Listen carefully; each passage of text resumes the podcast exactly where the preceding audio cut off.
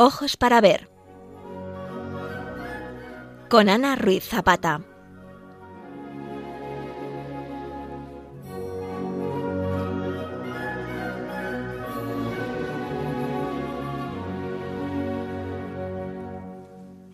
Queridos oyentes de Radio María, el programa de hoy va a estar dedicado a comentar una escultura de terracota policromada que representa a San Jerónimo.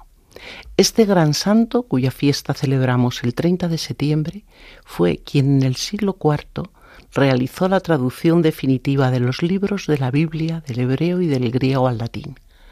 Una labor inmensa que todos le debemos agradecer porque como escribe en el prólogo al comentario sobre el libro del profeta Isaías, ignorar las escrituras es ignorar a Cristo. La obra de hoy es una escultura de bulto redondo algo mayor que el tamaño natural. Se ajusta a la iconografía clásica del santo como penitente semidesnudo en genuflexión sobre la rodilla izquierda. Un paño de pureza cubre la parte inferior del cuerpo desde las caderas, dejando ver la pierna derecha adelantada y flexionada con el pie apoyado en el suelo. La cabeza, barbada y erguida, está un poco movida hacia la izquierda, con la mirada clavada en la cruz que empuña en esa mano. El torso aparece algo girado en dirección opuesta. El brazo derecho lleva la mano hacia atrás portando una piedra. Es una obra de estilo renacentista italiano realizada en el primer tercio del siglo XVI, hacia 1525, por el florentino Pietro Torrillano. Responde a un encargo de la comunidad del monasterio de San Jerónimo de Buenavista en Sevilla y se encuentra hoy en el Museo de Bellas Artes de dicha ciudad.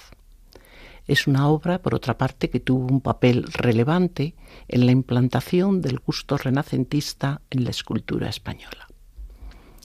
Porque la aparición de la escultura del Renacimiento en España y del arte renacentista en general en nuestro país tuvo lugar casi un siglo después de lo comienzo de este estilo en Italia. En España, durante el siglo XV, predominaban todavía las formas y el gusto por el gótico. Las primeras demostraciones renacentistas en España surgieron ya durante el Cinquecento italiano, es decir, el primer tercio del siglo XVI, como consecuencia de las relaciones políticas y militares con Italia y bajo el mecenazgo y la tutela del entorno regio de los primeros Austrias. La escultura renacentista en concreto se hizo presente a través de tres vías distintas. Por un lado, las obras importadas que procedían de talleres italianos. En segundo lugar, por los escultores italianos que realizaron sus obras en España.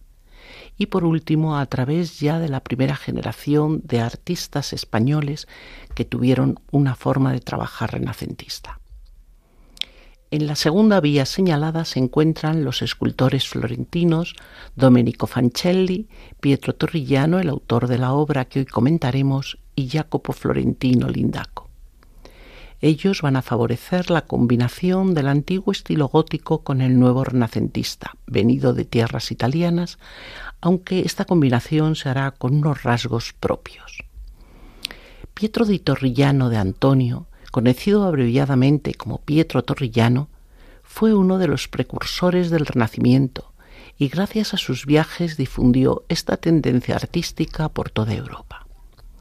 Nacido en Florencia el 24 de noviembre de 1472, se formó con Bertoldo di Giovanni.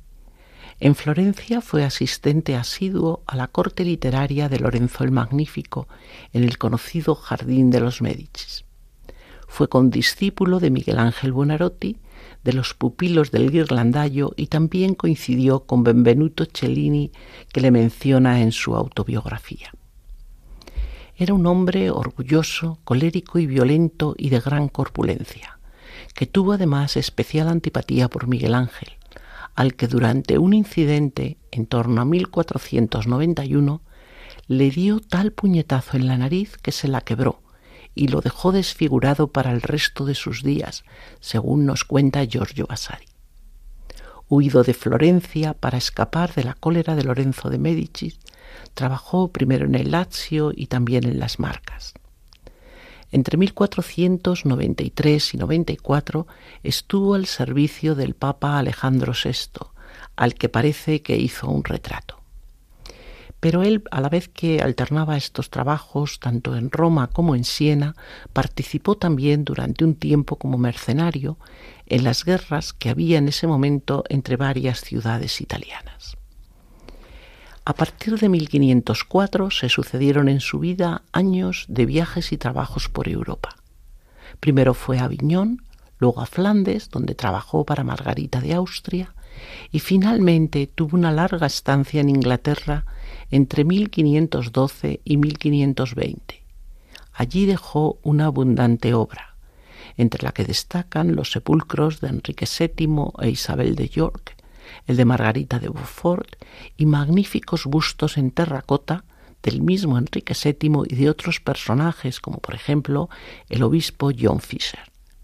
Pero a pesar de este tiempo y de este trabajo que dejó allí, no creó escuela. Hombre inquieto, Torrillano dejó, Inglaterra en 1520 y se presentó en Granada, donde Fancelli estaba ya imponiendo su arte. Allí tampoco encajó y no sabemos que nos dejara nada en dicha ciudad. Finalmente recaló en Sevilla, donde estuvo desde 1522 hasta su muerte en 1528. El creciente florecimiento de Sevilla durante el siglo XV, así como el paulatino desarrollo de su puerto fluvial y por lo tanto su importancia comercial, hicieron que la ciudad hispalense comenzara a destacar tanto a nivel nacional como a nivel europeo. Sevilla se fue convirtiendo poco a poco en un punto de enlace entre el comercio atlántico y el Mediterráneo, entre Flandes e Italia entre la península y Canarias y desde finales del siglo XV entre Europa y América. Esto favoreció el enriquecimiento de muchas familias, la proliferación de conventos y toda una cadena que se tradujo en una creciente demanda artística. Y esta fue la motivación para que muchos artistas extranjeros fueran a probar suerte en Sevilla, donde por otra parte se desconocía el arte europeo porque estéticamente Sevilla estaba inmersa en el estilo mudéjar, una herencia cultural de siglos de presencia musulmana, y la mayoría de artistas y artesanos ejercían su actividad en la llamada tradición morisca. El contacto de nobles y comerciantes con, los, el arte y con los artistas europeos despertaron la demanda de este arte cristiano tan desconocido aún en la ciudad y esta ciudad, al convertirse en puente cultural entre dos continentes, se enriqueció aún más y también con ella proliferaron las expresiones artísticas. Era muy frecuente que la nobleza de nuevo cuño encargara piezas y esculturas de mármol a Génova, como ocurriera con el escultor Domenico Fancelli, autor en aquella ciudad italiana del sepulcro del cardenal Diego Hurtado de Mendoza, encargado por su hermano, el conde de Tendilla, para la Catedral de Sevilla. En consecuencia, Fancelli acabó desplazándose a España e hizo una obra importantísima, que fue el sepulcro de los reyes católicos en la Capilla Real de Granada. Por otra parte, la boda del emperador Carlos V con Isabel de Portugal, que se celebró en los Alcázares sevillanos en 1526, también contribuyó de forma decisiva a consolidar los gustos hacia modelos ornamentales y, el discurso alegórico llamado a la antigua. Y este fue el contexto en que apareció Torrillano. Pronto empezó a trabajar para los Jerónimos de Sevilla y para ellos modeló las dos obras que se conservan en el Museo de Sevilla. El San Jerónimo, que es un auténtico tratado de arte, y la Virgen de Belén, la gran Madonna que, bueno, a la postre le llevaría a la tumba, porque el duque de Arcos quedó prendado de la belleza de esta imagen y le pidió al escultor una copia prometiéndole grandes ganancias. Sin embargo, cuando recibió la obra, el duque envió varias bolsas llenas de monedas, pero eran maravedíes y al cambio no suponían más de treinta ducados. Al florentino le pareció una ofensa se presentó en casa del duque y destrozó su obra con una maza. El noble quedó dolido por la arrogante actitud de Torrillano, mucho más que por el hecho de que hubiera atentado contra una imagen devocional. Y puso una denuncia ante el Tribunal de la Inquisición presentando la acción como un acto herético. De este modo, Torrillano fue prendido y llevado al castillo de San Jorge en Triana. Y en una celda de dicho castillo, según cuenta Vasari, se dejó morir por inanición antes de ser sometido a la pena pública. El siglo XVI es el siglo de oro de la música española. La polifonía sencilla, nacida en el XV, alcanzó en el XVI su plenitud y su madurez técnica. En la escuela andaluza destaca Francisco Guerrero, que alcanzó pronto una gran celebridad dentro y fuera de España, y logró además imprimir gran parte de su obra en Francia, Italia y Flandes. Su obra destaca por la variedad de emociones que fue capaz de poner en la música, desde el recogimiento místico a la exaltación, desde la mayor alegría a la desesperación. Compuso veinte misas, más de cien motetes, un libro de magníficas y deliciosas canciones y villanescas espirituales. Vamos a escuchar un fragmento de una de estas. Si el pastorcico es nuevo.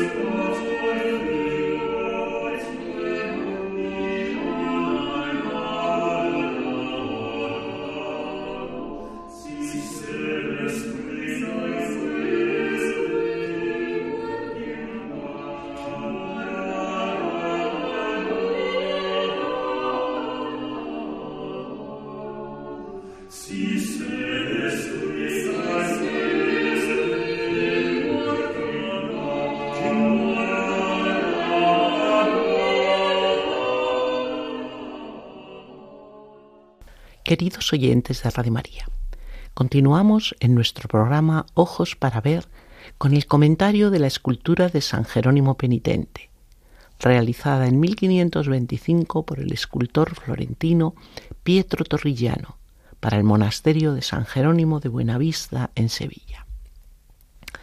Vamos a analizar sus aspectos formales y técnicos.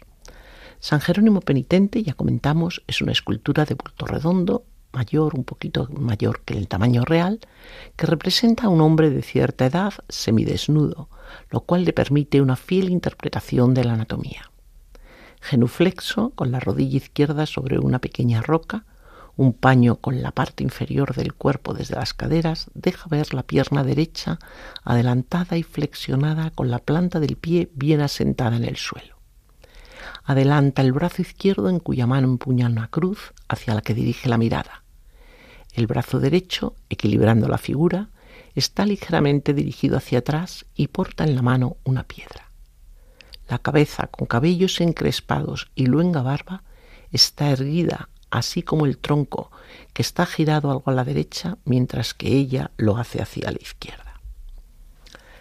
El tema elegido es un episodio que el santo explica en una carta a su discípula Santa Eustoquia y que hace alusión a tentaciones sufridas durante su estancia en el desierto y reprimidas golpeándose el pecho con una piedra y mirando a la cruz. Ambos elementos, cruz y piedra, aparecen en la obra. Si bien, bueno, el arte no ha tenido en cuenta la secuencia cronológica al crear los tipos iconográficos y dando la espalda a la historia, aunque en este momento San Jerónimo contaría unos 29 años, ha sido representado, pero como siempre se representa en este tema, como si fuese un anciano. Como ya hemos dicho, la presencia de artistas italianos, particularmente de Torrillano, dejó una huella muy profunda con los principios renacentistas entendidos como la vuelta a modelos clásicos de la antigüedad y la búsqueda de una belleza basada en reglas y en cánones formales. En una Sevilla todavía deudora de los modelos del gótico y situada en la periferia de la vanguardia artística europea, la aparición del escultor florentino con una experiencia bien consolidada precipitó una importante renovación.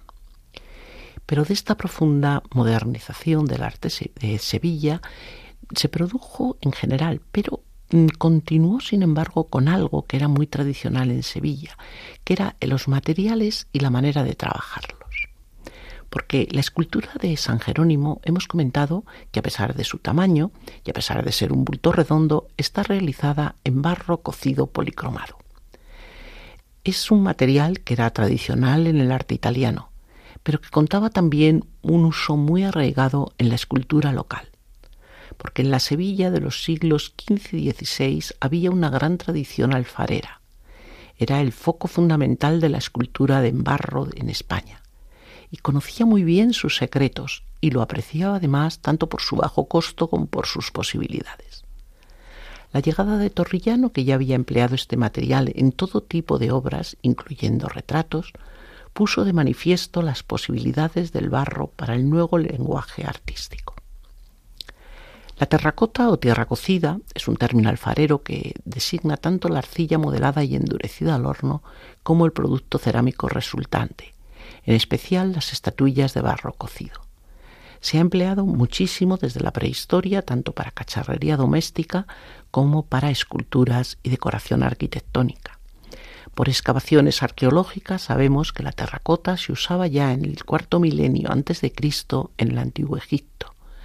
Conocemos unas figuras especialmente interesantes del periodo helenístico, que son las llamadas tanagras, y en la península itálica durante los siglos III y II antes de Cristo, la escultura etrusca también estuvo hecha con este material.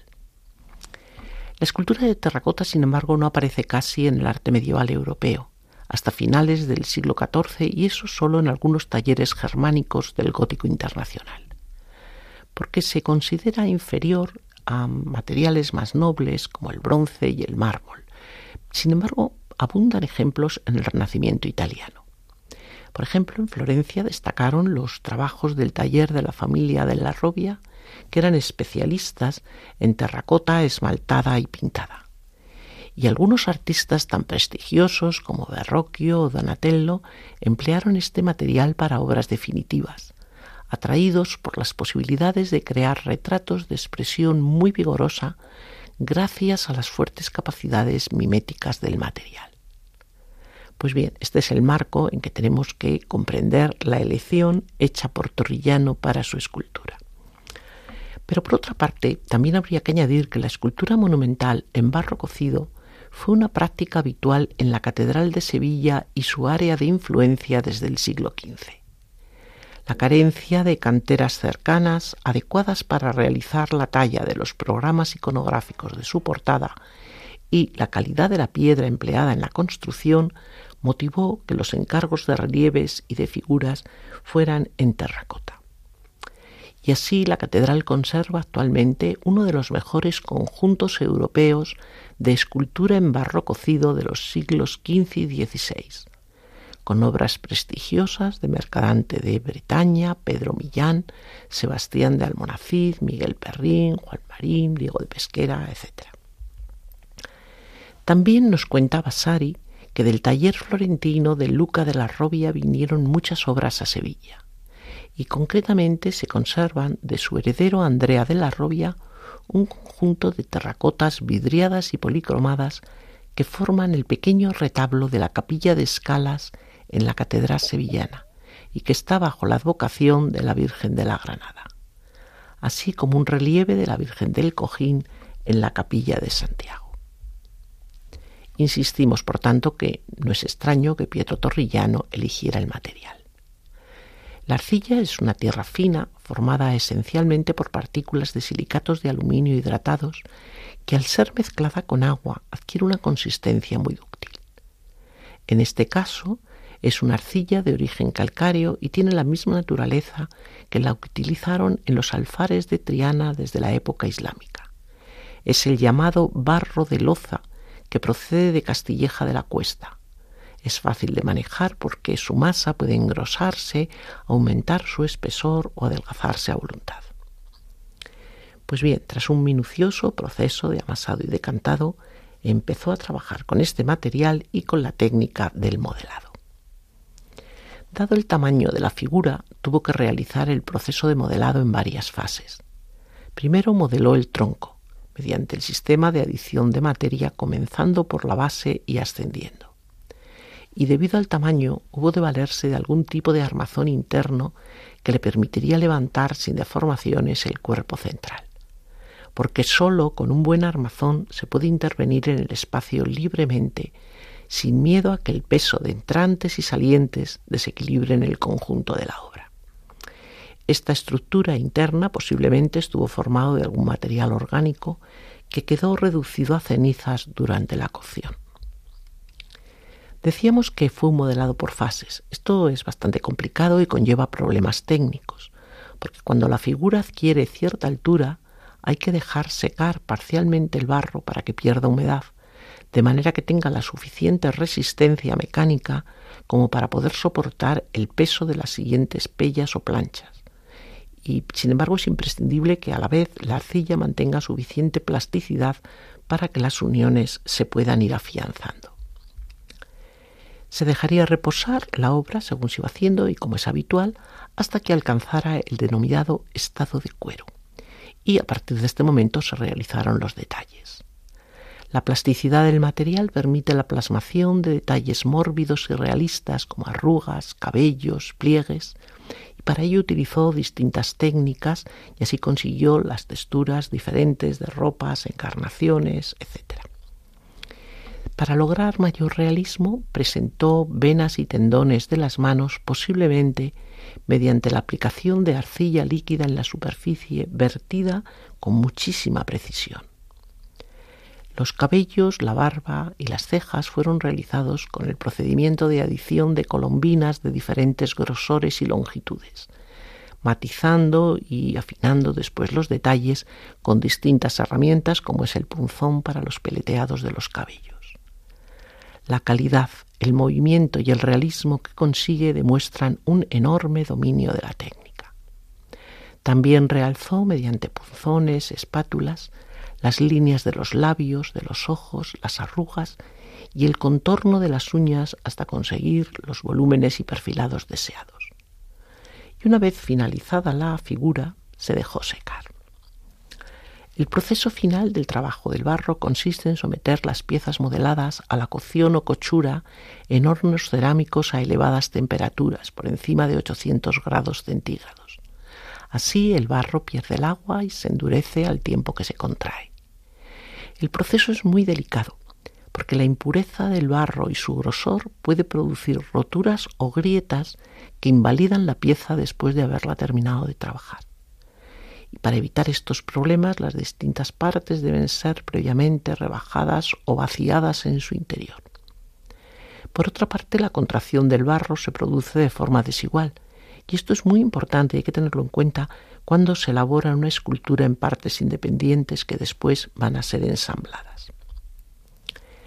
El horno de leña con el que se trabajó se supone que sería como los que se empleaban por otros escultores de la época, son hornos de dos plantas, como de unos dos metros y medio de altura.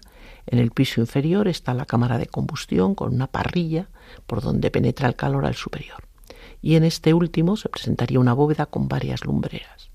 Las piezas se colocaban sueltas en su interior, dispuestas según sus características en unas placas o ladrillos de cerámica que las mantenían aisladas del suelo y además facilitaban la circulación del aire en su interior.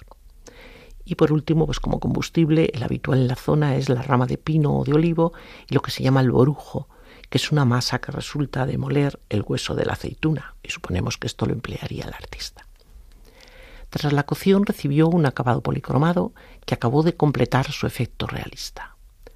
Las zonas sobre las que aplicó el color suelen tener una textura más irregular y para favorecer la adherencia de imprimaciones, recubrimientos y policromías. Sabemos que se aplicaron dos imprimaciones. La primera lleva aceite de linaza con algunas trazas de resina de conífera y la segunda es blanco de plomo al óleo. Y sobre ellas ya se aplicó la policromía al óleo con aceite de linaza, aunque también hay algunas trazas de resina de, de conífera como se ha visto en las restauraciones. Entre los pigmentos empleados para esta policromía se han podido identificar además del blanco de plomo, un ocre, que es amarillo o rojo, vermellón, que procede de cinabrio, todos utilizados para el color de la encarnadura. Los labios fueron pintados, sin embargo, con ocre rojo. El pigmento marrón empleado es sombra natural o tostada y en varias zonas de la encarnadura se han reconocido pequeñas cantidades de verde o azul que se utilizó para matizar la tonalidad deseada de la piel. El prototipo de obra musical del Renacimiento es una pieza vocal de textura polifónica, frecuentemente imitativa, que está escrita en para seis o tres voces. Cada línea melódica o voz podría ser interpretada indistintamente con voces o instrumentos. Y si bien el rasgo de cada línea supera apenas la octava, la extensión general del conjunto rebasa ampliamente las dos octavas, evitándose el cruce entre las voces. Vamos a escuchar una obra polifónica de Cristóbal Morales, uno de los tres grandes de la composición polifónica española del Renacimiento. Morales se formó como niño cantor en el coro de la Catedral de Sevilla. Después fue maestro de capilla en la Catedral de Ávila y posteriormente en la de Plasencia. Y de 1535 a 1545 estuvo en Roma, donde formó parte del coro papal y disfrutó del contacto con algunos de los más notables compositores del momento, que eran también miembros del coro, y además publicó muchas de sus obras. Su fama se extendió por Europa y pervivió durante los siglos siguientes. Oímos un fragmento de uno de sus motetes, Jubilate Deo omnis terra.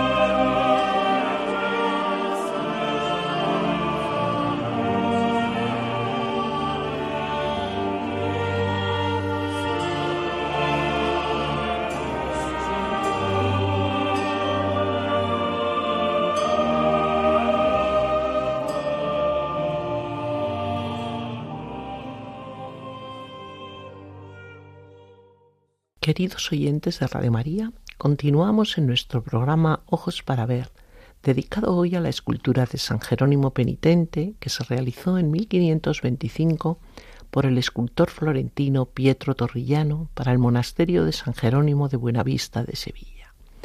Les acompaña Ana Ruiz Zapata.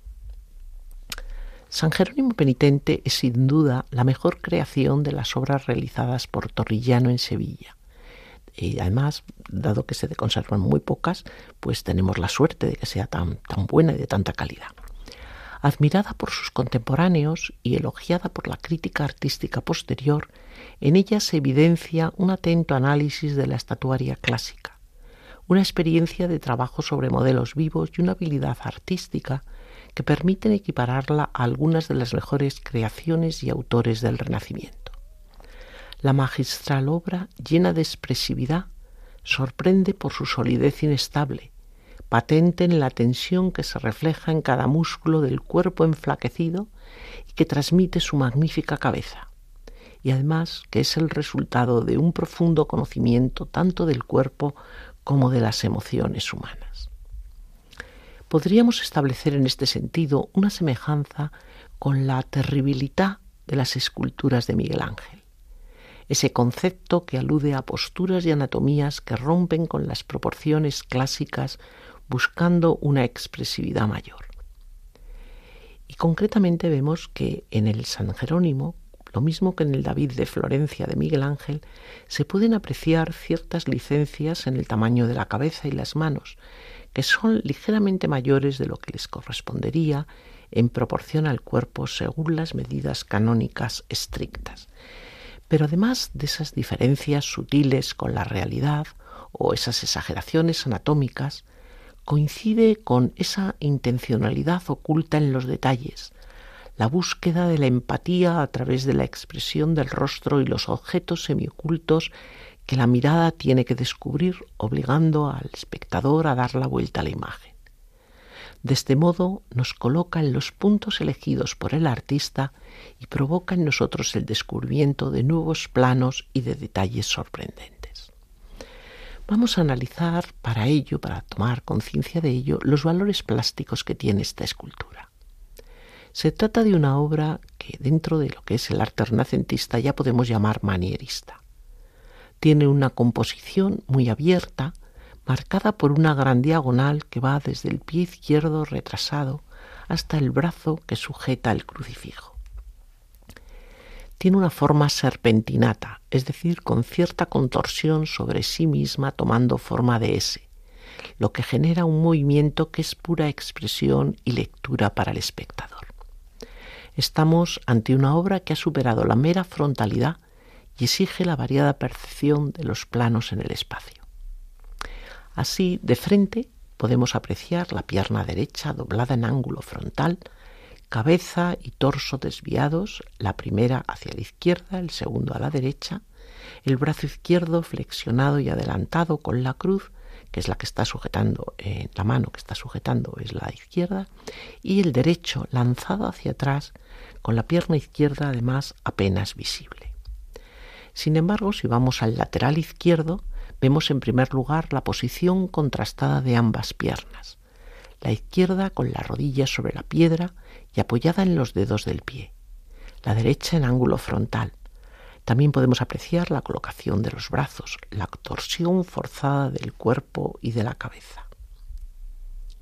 Vamos hacia la derecha, el lateral derecho, y nos apreciamos de una manera especial la fuerza de la pierna flexionada y además una interesantísima visión de tronco y brazos que están casi de frente en contraste con la posición de perfil del rostro. Y desde la parte superior, lo que sobre todo nos sorprende es el dinamismo de la obra, porque, sobre todo porque el elemento más estático, que es la pierna derecha, no se ve apenas. Entonces la posición del pie izquierdo que está apoyado en los dedos nos da la sensación de que la figura está en ese momento tratando de levantarse y contribuyen a esta percepción la posición de ambos brazos, el izquierdo adelantado y el derecho lanzado hacia atrás, así como el vuelo del paño que le cubre la zona inferior del cuerpo. Al ser examinada desde estos distintos puntos de vista, una de las cosas de las que tomamos conciencia es de la rotundidad del volumen que tiene la escultura, y a la vez también nos queda patente el sentido de masa-peso de la misma. Por otra parte, decíamos que el artista ha acudido también a dar color a la obra. En una época fuertemente idealizadora como es el Renacimiento, la desvalorización del color es un fenómeno común. Se consideraba torpe pintar estatuas y el gusto dictaba reglas precisas, por lo que la imitación en las obras escultóricas debía limitarse a lo plástico sin uso de colores. Pero la escultura en terracota era una excepción. Y en este caso, nos damos cuenta cómo el color ha permitido completar el efecto realista y expresivo que pretendía el artista. San Jerónimo muestra unas carnaciones muy reales de suave policromía y efecto mate, bastante diferente a lo que en este momento se hacía en las esculturas de Sevilla. Otro elemento también muy calculado para aumentar la expresividad de figura son los efectos de la luz, de la luz natural que incide sobre ella. Todos estos valores plásticos que hemos analizado confluyen para conformar una figura realista y expresiva, alejada de modelos ideales de belleza y plenitud física. Representado como penitente durante el retiro en el desierto de Calcis, sigue, como hemos dicho, la iconografía habitual del tema. Y por eso, aunque debería mostrarnos un hombre joven, nos muestra un anciano de figura enjuta, pero fuerte y de piel apergaminada. La ya comentada ductilidad del barro cocido le permitió a Torrillano hacer ese estudio perfecto de la anatomía de un hombre que ha estado en el desierto. Y para ser fiel al aspecto que pretendía, según se narra, tuvo un modelo eh, un viejo despensero de la familia Botti, que era una familia florentina que andaba por allí, también por Andalucía, y este será el modelo en el que se basará para hacer su San Jerónimo.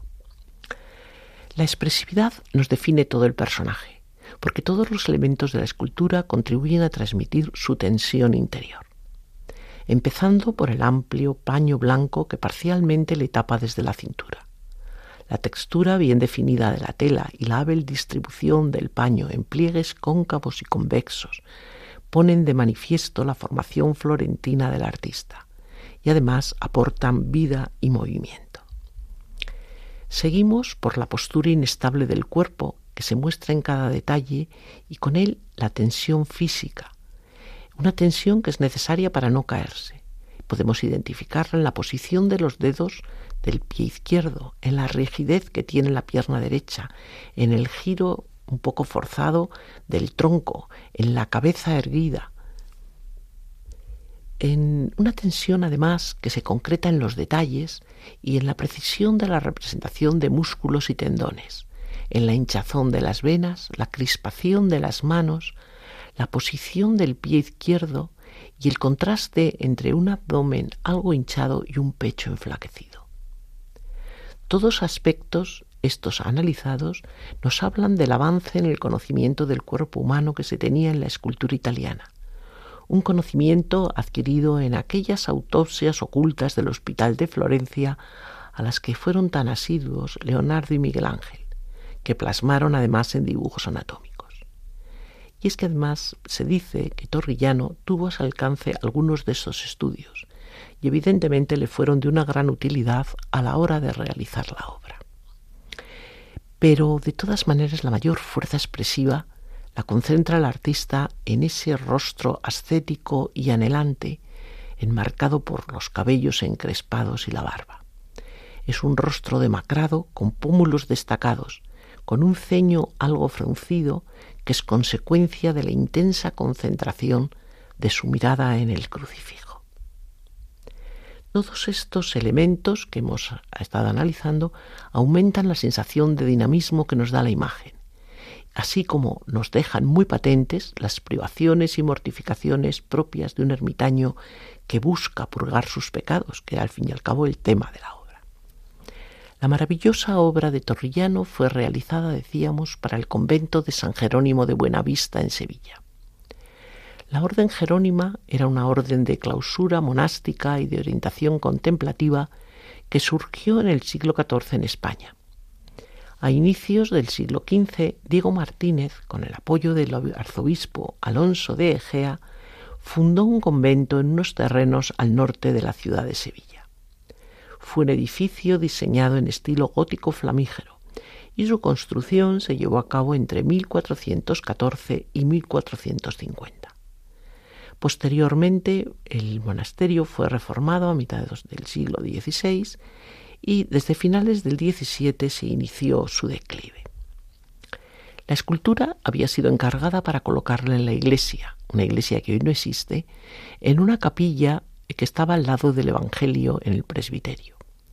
Pero al parecer no estaba colocada en un retablo, sino en una especie de cueva, y posiblemente la acompañaban otros atributos de esta iconografía del santo penitente como son el león y la calavera.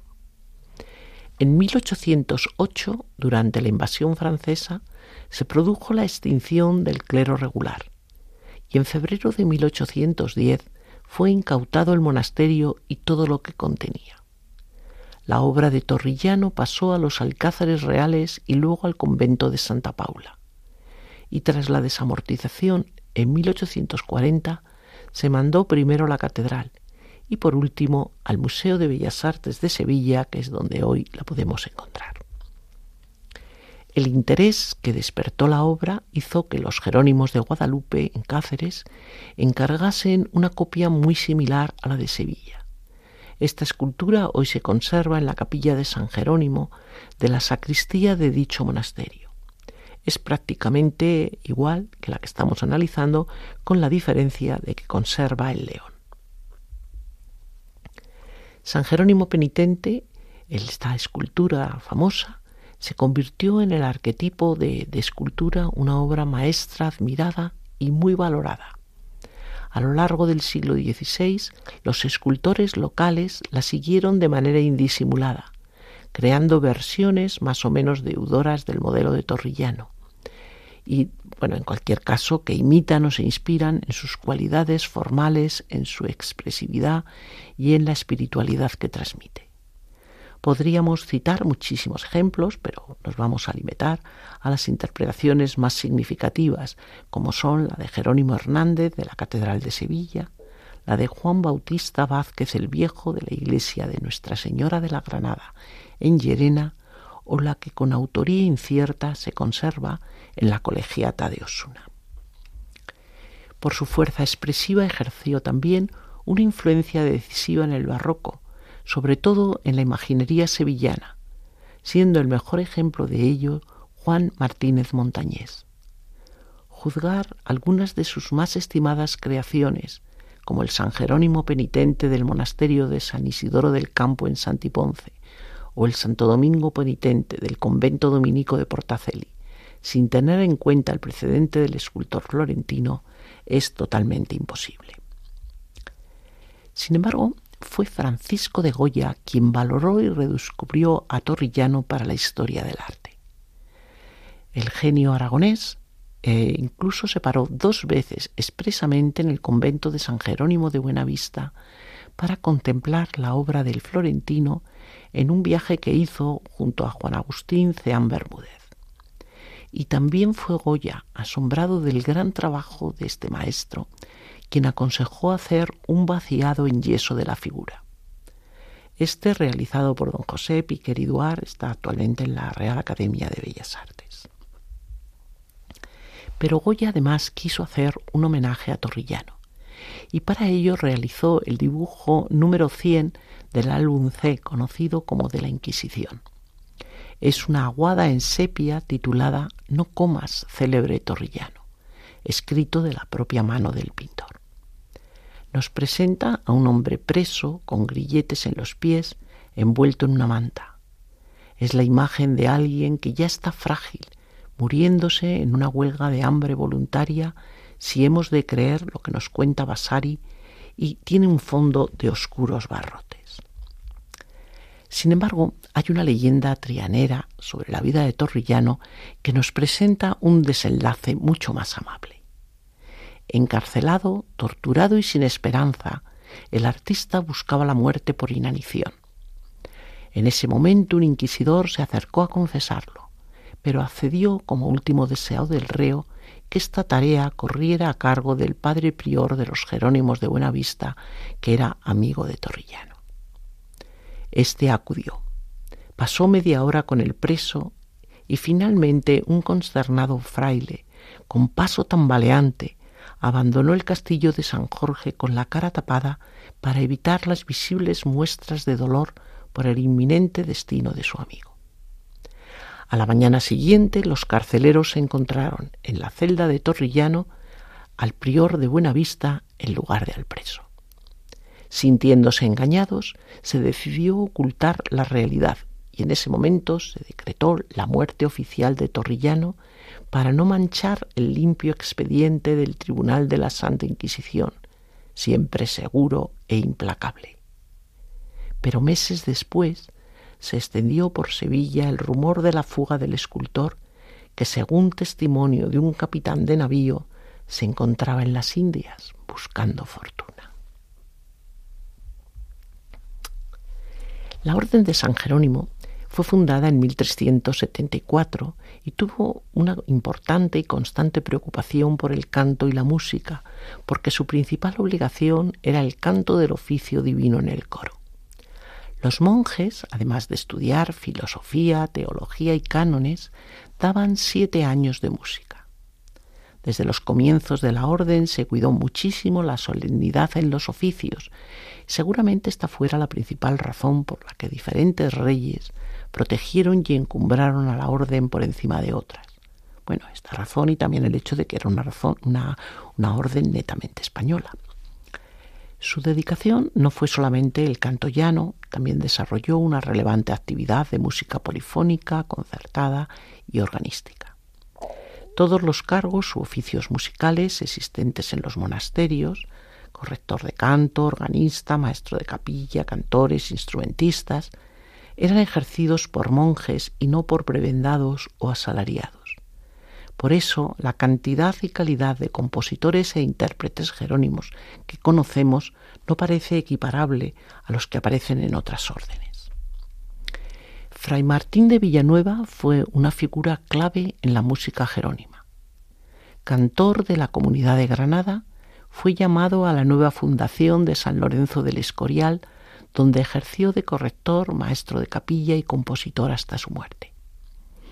La música vocal que se cantaba en el monasterio del Escorial en tiempos de Felipe II estaba muy influido por las normas del Concilio de Trento y la Contrarreforma, muy reacias a composiciones polifónicas que hicieran poco comprensible el texto.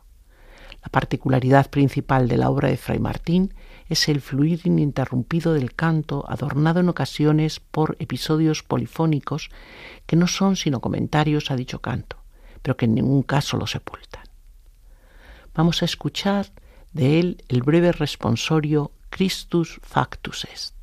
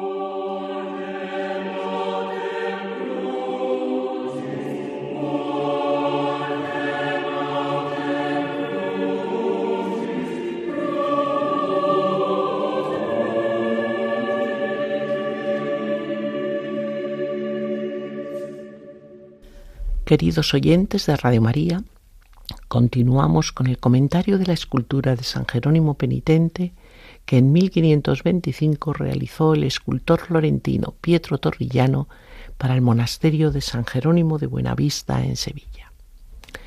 Vamos a pasar ahora a centrarnos en el protagonista de la obra, la figura de San Jerónimo, uno de los cuatro padres latinos de la Iglesia, hombre gigante por su obra, por su pasión por la palabra de Dios.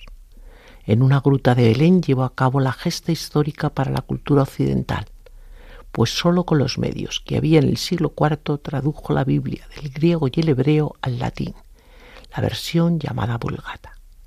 Sus criterios se han mantenido vigentes en los estudiosos de la Biblia hasta hoy, y puede decirse que la cultura occidental ha crecido a la sombra de su traducción, pues hasta la promulgación de la Neulgata en 1979 ha sido el texto bíblico oficial de la Iglesia Católica.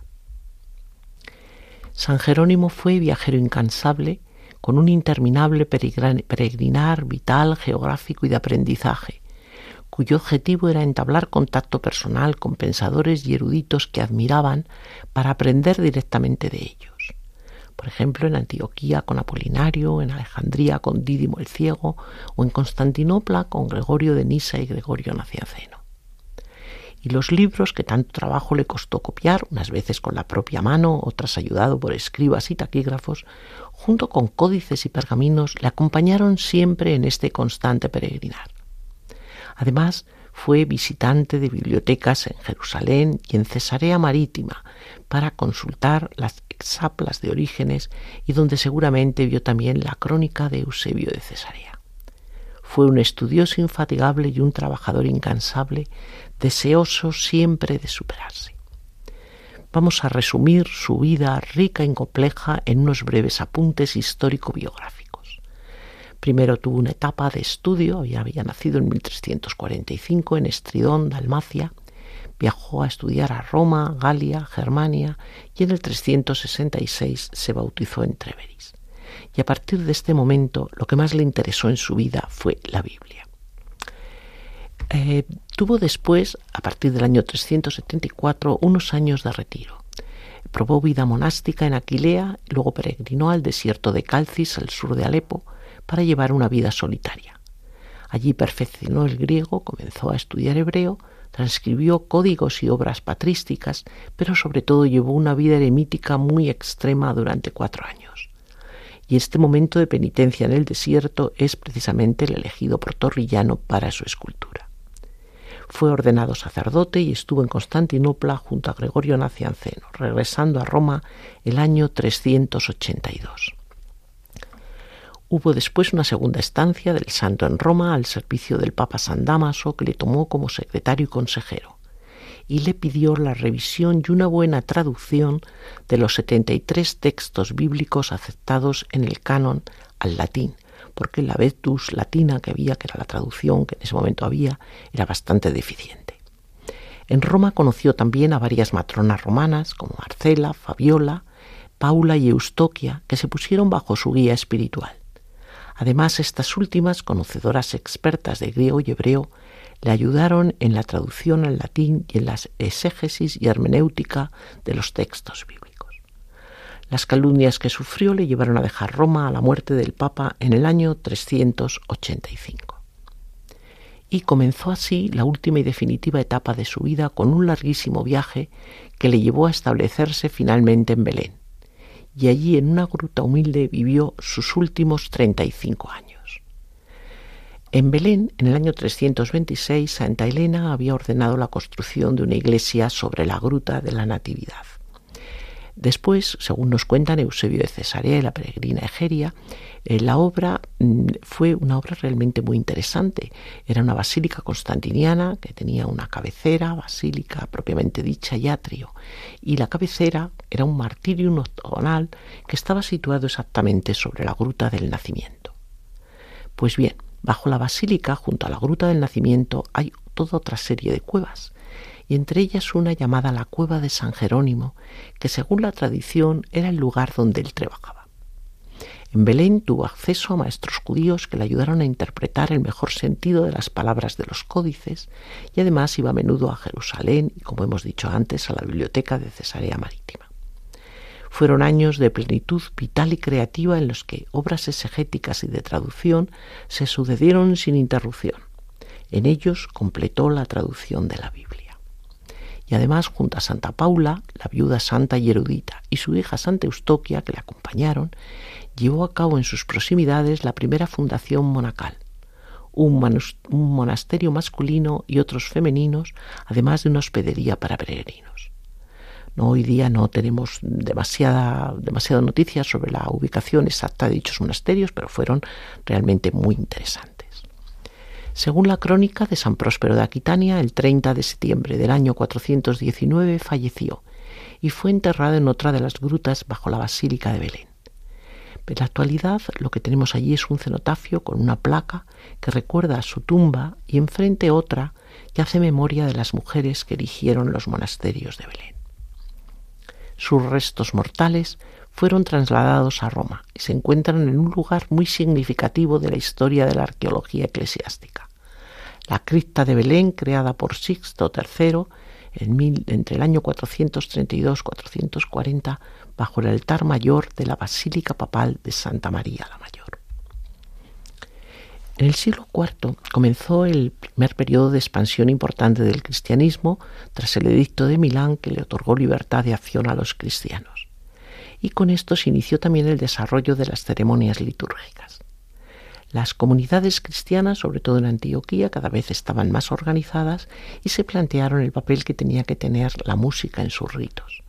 Una música que había de ser radicalmente diferente a la utilizada en espectáculos públicos y ritos paganos en la antigüedad tardía, y además con un valor utilitario en el contexto de la liturgia. Fue un canto muy importante que tuvo mucha, mucha influencia en el desarrollo posterior del canto litúrgico cristiano. Desafortunadamente no se conocen manuscritos antiguos en los que aparezca una notación musical y únicamente ha llegado a nosotros a través de la tradición oral. Posiblemente en sus años de Belén esta sería la música que acompañaría a San Jerónimo. vamos a escuchar una interpretación del Padre Nuestro en arameo por el grupo Arpadei. abund bashmayu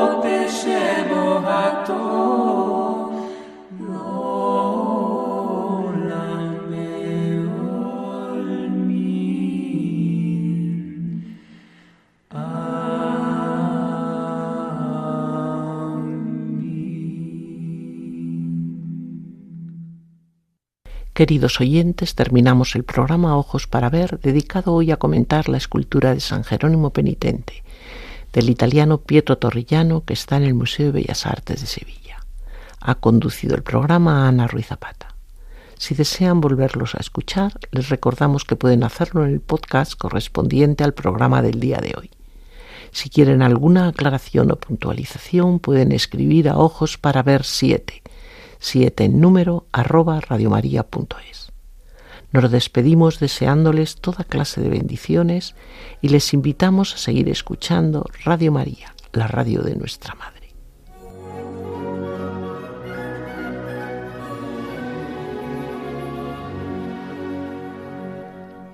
Ojos para ver con Ana Ruiz Zapata.